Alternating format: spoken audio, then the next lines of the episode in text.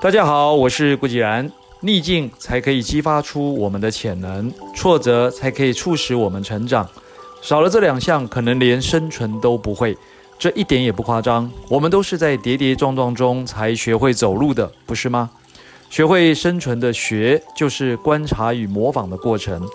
看懂别人怎么做，试着一样画葫芦的做一遍、两遍、三遍，不知不觉间就上手了。这就是我们与生俱来的本能。差别在于，小时候我们会懵懵懂懂、欢天喜地地学着大人说话，学着大人走路，学着爬上爬下，学着看懂这个世界。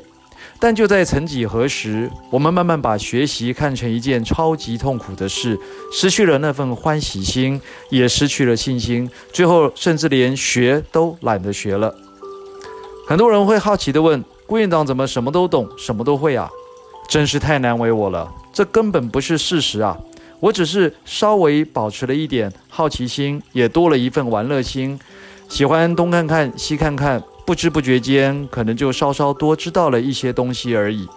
若要认真讲，应该是因为家境比较穷，成长过程遇到的挫折也比较多，外加一点傻气与执着吧。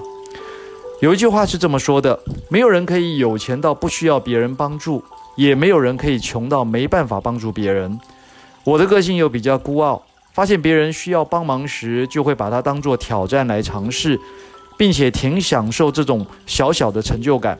所以千万别以为我什么都懂，什么都会，我更需要别人的帮助与提携啊。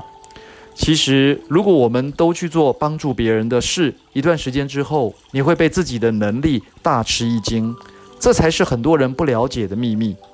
更进一步讲，在真实的人生里。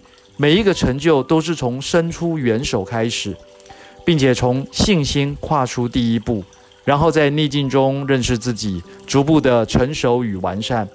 所以帮助别人就是帮助自己，热情就可以吸引周遭的人。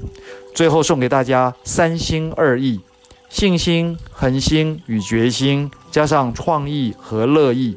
今天是二零二零年十月十六日，让我们一起拥抱三心二意。